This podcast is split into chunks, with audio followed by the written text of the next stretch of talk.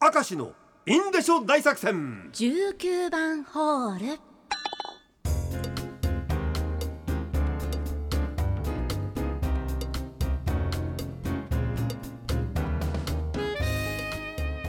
では今回も19番ホール頑張っていってみましょう、はい。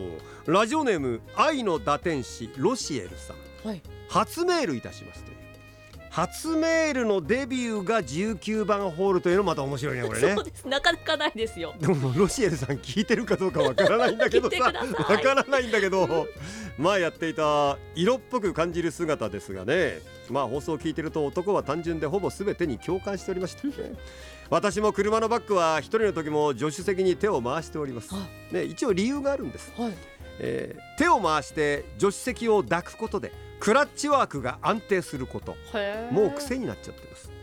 そんな私の色っぽく感じる姿ですがおみ足フェチの私はミニまたは短めのスカートから望むストッキングのおみ足です。ねはあ。のいわゆるストッキングフェチというね。ストッキング。これはえ無何地無地と言いますか茶色とこの黒どれがいいとかあるんですか？参考にしたいんですか？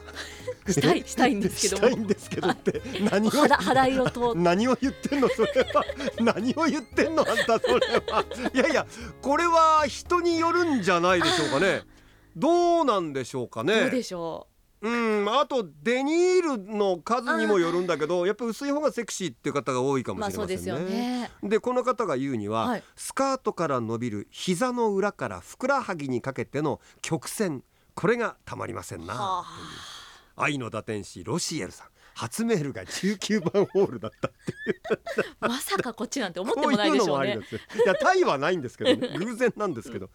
これはだから柄のデザインなのか単純なのがいい。あとねはい。重要なのは、シームレスとシームありって分かれるとこだね。はあシームってほら後ろにあのね縦線が入ってるのと入ってないのないじゃない？はい。あれシームって言うんでしょ？確か。えね。そうなんですね。あ私ちょっと知らなかったです。あの後ろのこう縦線がスーッと入っている方があの色っぽいっていう人といやない方がいいっていう人とかいろんな人いますけじゃあどね趣味によって違うんですね違いますね。あ参考になりましたか？勉強になりました。ありがとうござありがいますとうございました。本当に。いや私が私は参考になりませんけどね。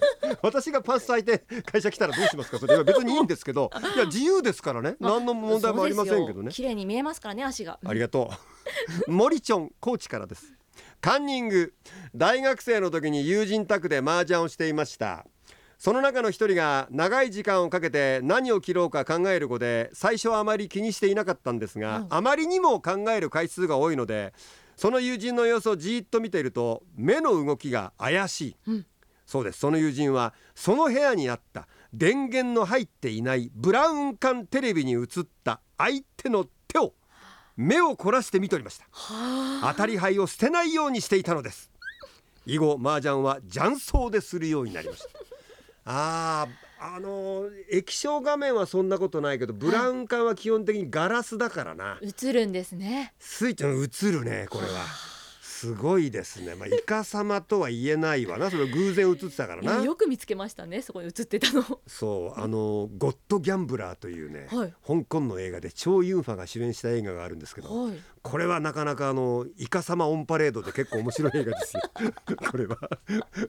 チョウ・ユンファゴッドギャンブラー。神のギブャンブラーよ。これはもうなんか名前からもう名前からですもんね。いかにも香港映画っぽいでしょ、もうそのままで結構でも面白いのよこれ、えーラジオネーム山花のあきらスマホをトイレに落としたことがあります。ワイシャツのポケット左胸のところちょうど収まるサイズでした。トイレに入り前かがみになったところでスルッと抜け落ち50センチほど自然落下してからの入水水しぶきもなく文句のない角度でした。飛び込みなら間違いなく10.0です。競技じゃねえんだからよ。競技じゃねえだろこれはお前。ね結構高い位置からスポンといったんですね。え？そう。カレーの魔法だぜーっと。落としたもの。娘が子供の頃夕食のカレーをよそうお手伝いの最中に必ずと言っていいほど最後のカレールーの一滴を足の上に落としてました。必ず白い靴下の時に、あ えー部分的にカレー地味の靴下が増えカレーの日は両足に もうもう使わなくなった、はい。染み込んじゃった靴下を履かせるとそういう時に限って落とさないんです、娘の七不思議。で続いてはこれです。一文字隼人。あのー五稜郭の堀にスマホ落としたっていうネタありましたけどね、はいありましたね。堀といえば弘前の桜祭りに大宴会の後に行って弘前城の堀に落ちたやつがいました。自分自身が。文字通り目の前から突然人が消えて驚く。これは落とした話であって落ちた話じゃねえから。